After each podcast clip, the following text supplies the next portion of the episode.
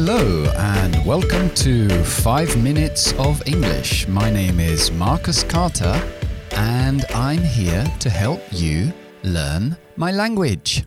Ok, hoy vamos a ver cómo expresar necesidad y eso lo vamos a hacer con los verbos modales must o need o el verbo semimodal have to, tener que. Recordamos que cuando utilizamos un verbo modal, must, por ejemplo, no se pone después el infinitivo con to. Esto es un error que veo muchísimo. I must to go. No, I must go. Cuando utilizamos have, sí ponemos el to. I have to go. Tengo que ir. O I need to go. Need lo consideramos un verbo semimodal. También puede ser modal. Podemos negarlo. I needn't go no es necesario ir, o I don't need to go. Tiene las dos funciones. Bien, entonces usamos uh, must o have to o need para el presente o el futuro de las, de las necesidades. I have to do my homework tengo que hacer mis deberes o I must do my homework. Las dos obligaciones, hay dos necesidades. Se diferencian um, must y have to porque must es como una obligación moral que uno se impone. I must do my homework. No debo dejarlo más tiempo, debo hacerlo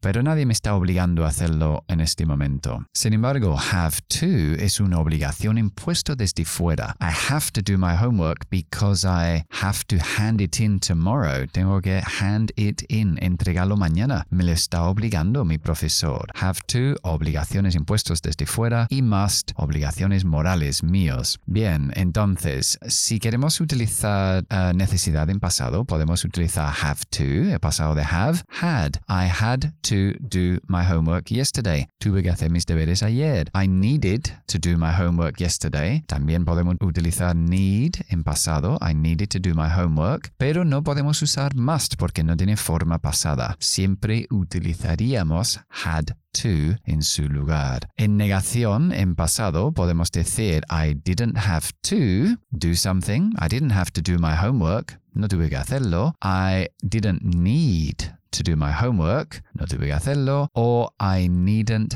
have done my homework. Bien, cuando yo digo I didn't need to do my homework, tú no sabes si lo hice o no. Simplemente estoy diciendo que no era necesario hacer mis deberes ayer. Y si yo utilizo need como un verbo modal y digo I needn't have done my homework, poniendo have después de need para poner el modal en pasado, se entiende que la acción se hizo. I needn't have done my homework. No era necesario, pero los hice, mis deberes. Esa es una diferenciación que hay entre es, need como verbo modal y como verbo normal. En futuro podemos decir uh, I will have to do my homework. Tendré que hacer mis deberes mañana, necesidad de futuro. O you will need to do your homework tomorrow. Necesitarás hacer tus deberes mañana. Bien, mucha información en poco tiempo, ya lo sé, escúchelo varias veces para ir interiorizando este concepto de los verbos modales. Bien, y ahora vamos a ver el idioma del día y hoy he elegido slip my mind, respala de mi mente. Cuando algo slips your mind, quiere decir que se te ha olvidado. For example, did you do your homework? Oh no, it slipped my mind. Se, se me olvidó, se me fue el santo al cielo. It slipped my mind. Ok, eso es todo por hoy. I hope you enjoyed the program. Recuerden que estoy en Instagram, Carter School of English. También estoy en TikTok, donde grabo un video diario que um, apoya el podcast. Y en Instagram siempre hay un gráfico, hay un vídeo, están las notas del programa y podéis interactuar conmigo si queréis aclaraciones de